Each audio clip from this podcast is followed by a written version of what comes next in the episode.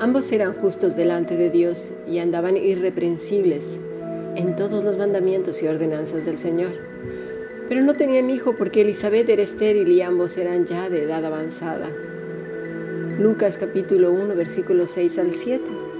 Si deseas participar del grupo internacional o profundizar en tus estudios bíblicos, escribe un correo a fundacionbiblica.gmail.com o más que maravilloso arroba yahoo.es.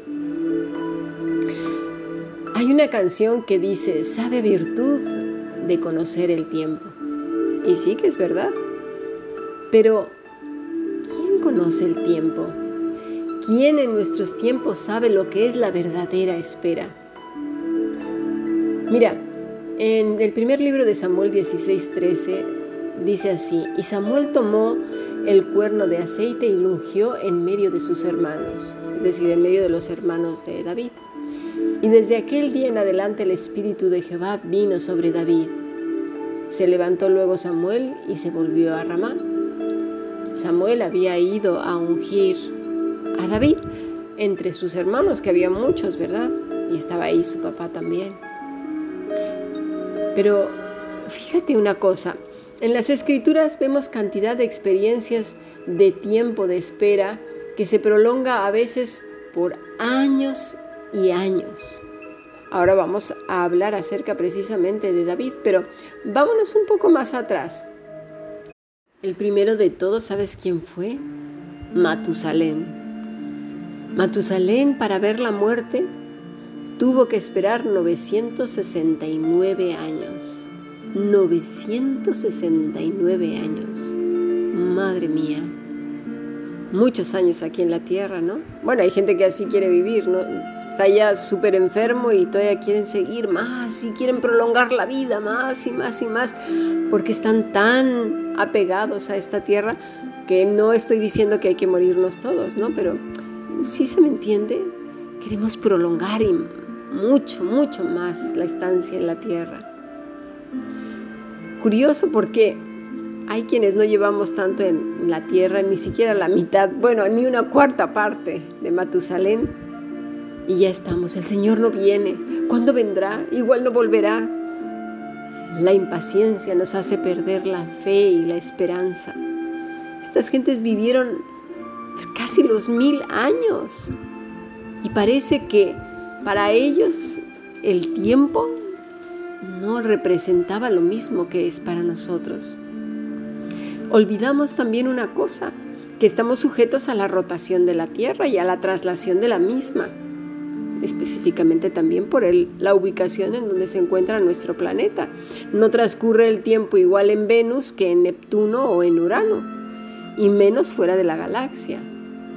El problema es que nosotros medimos a Dios con nuestra medida de tiempo y en base a eso decidimos si se tarda o no o si hace las cosas o no. Jamás nos ponemos a pensar que el Todopoderoso no está sujeto a nuestras leyes que Él mismo estableció para hacer posible nuestra existencia en este, en este planeta. ¿Lo habías pensado antes? Nuestro tiempo de 365 días, de 24 horas, Dios lo estableció así porque eso hace posible nuestra existencia en la tierra. El ambiente, todo, todo está perfectamente bien planeado para que nosotros podamos vivir quieta y reposadamente. Nadie se preocupa si la tierra está caminando bien en su eje y todas esas cosas. ¿A que no? No te amaneces en, este, en la madrugada en tu cama diciendo, uy, ¿cómo estará el, campo de este magnético de la Tierra? Y el eje, uy, no, no, no, el sol, otra tormenta solar, ay, ¿y si viene un, un meteorito y nos cae encima? Ay, ¿y si se le escapa a Dios? Uy, ¿verdad que no? Todas las leyes están perfectamente organizadas de tal manera que el ser humano pueda vivir tranquilo. Pero en eso no nos preocupa tanto, ¿verdad? Es más que nada lo que nosotros vivimos aquí, lo que queremos aquí. Y así sujetamos a Dios a nuestro tiempo. Y, exactamente así enseñan muchas personas, ¿verdad? Indoctas, que, que, que su corazón todavía está en lo material, en el tiempo de la tierra. Y dicen que Dios te va a contestar en la medida que tú des dinero, en la medida que tú ores más fervientemente o declares o tengas más fe. Y una serie de esfuerzos personales que lo único que llevan es a la frustración, a la culpa, el sentimiento de fracaso, un resentimiento grande en contra de Dios.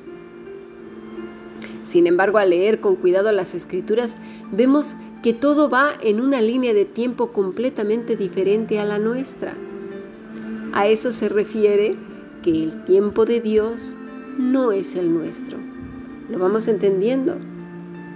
Estaba bastante asumido por nuestros antepasados. Conocer el tiempo es una virtud. Esperar en el tiempo de Dios es una virtud aún mayor porque eso requiere varios aspectos. Mira, vamos a ver Hebreos 11.1. Es pues la fe, la certeza de lo que se espera, la convicción de lo que no se ve. Hay gente que se lo sabe de memoria, pero no saben que este pasaje conlleva tiempo. Tiempo.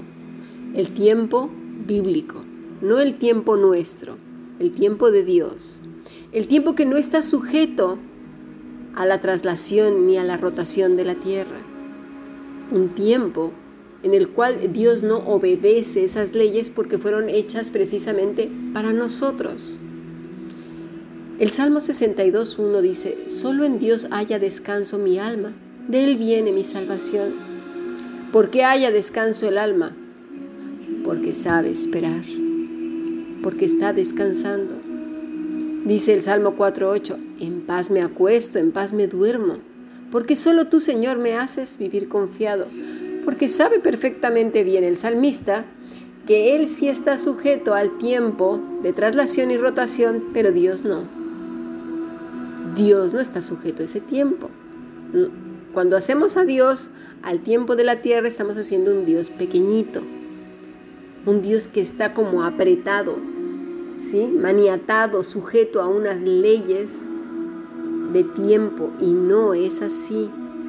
Por eso estas personas que andan enseñando este tipo de doctrinas extrañas, por falta de conocimiento, lo único que provocan en el creyente es mucho dolor y sentimientos de culpa, el no poder llegar a esa estatura que les exigen de una espiritualidad extraña. Ya lo único que falta es darles una correa con estas así con uñas o garras y darse en la espalda por no haber cumplido los estándares del que está ahí en el podium diciendo, ah, es que te faltó orar más, ah, es que no fue de rodillas, ah, es que debiste haberte ido de aquí a no sé dónde con espinas en, en los pies, ah, no, es que no, no, te faltó fe. Es que ya lo hice con fe, es que era el doble. Es que le puse el doble, ah, es que era el triple. Bueno, es que ya le puse tres, es que era cuatro. Y es que era cinco y era seis y es una exasperación terrible en donde sientes que no llegas y no llegas. Pues claro que no vas a llegar, porque esa persona ya no sabe qué inventarse. Sal corriendo de ahí, de verdad, porque te están dando una visión equivocada de Dios. Las leyes del tiempo están hechas para nosotras, no para Dios. Dice el Salmo 91, versículo 1 y 2, el que habita el abrigo del Altísimo, ¿sí? se acoge, habitará a la sombra del Todopoderoso. Y yo digo al Señor, tú eres mi refugio, mi fortaleza, en ti confío. ¿Por qué? Pues por eso, porque sabe esperar, está reposando el ¿Verdad que sí? El Salmo 62.1. Solamente está acallada mi alma. ¿En quién? En Dios. De Él viene mi salvación. ¿Nos fijamos? Pasemos a nuestro siguiente podcast.